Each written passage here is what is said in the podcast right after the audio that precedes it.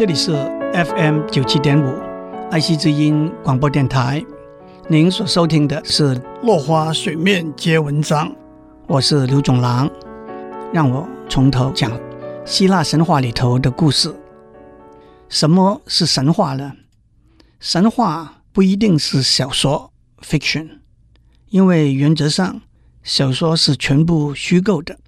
神话不一定是神仙故事 （fairy tale），因为神仙故事里头的神仙是全部虚构的，而且神仙故事往往都是美丽、完美无缺的。神话不一定是寓言 （fable），因为寓言都有一个教训隐藏在后面。但是神话跟历史有相当密切的关系，因为多半的神话。都是描写远古时代发生的故事。从神话里头可以看到很多当时生活文化的层面。神话跟地理也有密切的关系，因为不同的地区有不同的神话：希腊神话、罗马神话、埃及神话、北欧神话、美洲的印第安神话、亚洲的古巴比伦神话，当然中国神话。神话和自然科学也有相当密切的关系，因为许多神话是古时的人观察到自然现象之后所做的解释。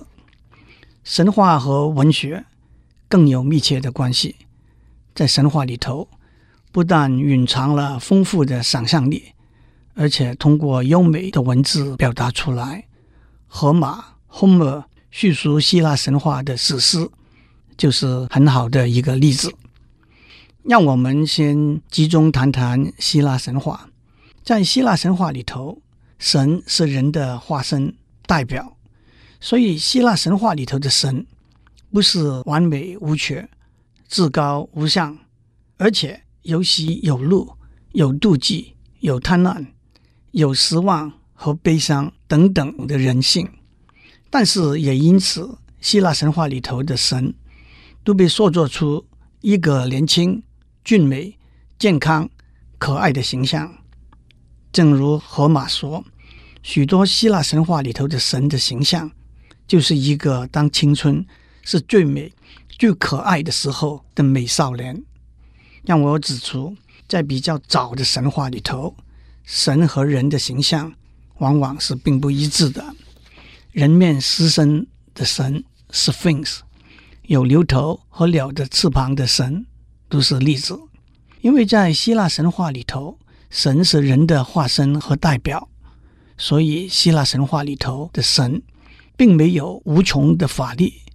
希腊神话里头的故事通常都是合乎逻辑和常理的，所以并没有像阿拉丁的神灯，用手一摸就有一个精灵跳出来的故事。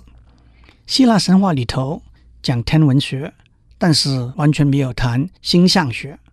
的确，希腊神话可以被看成描写人和人之间的关系，描写人在大自然环境里头，上有太阳、月亮，下有高山、河川，周围有花草、树木的生活情形。当我们片段的、零碎的讲希腊神话的时候，我们会讲到很多不同的神，再加上他们彼此之间的父母、兄弟、姐妹的关系，也的确是相当混乱，弄得听众们神魂颠倒、六神无主、神不守舍，一下子不留神，故事就像神龙见首不见尾一样，失掉了头绪。今天先讲到这里，下次让我先粗枝大叶的。把他们的家属关系做一个叙述，我们下次再见。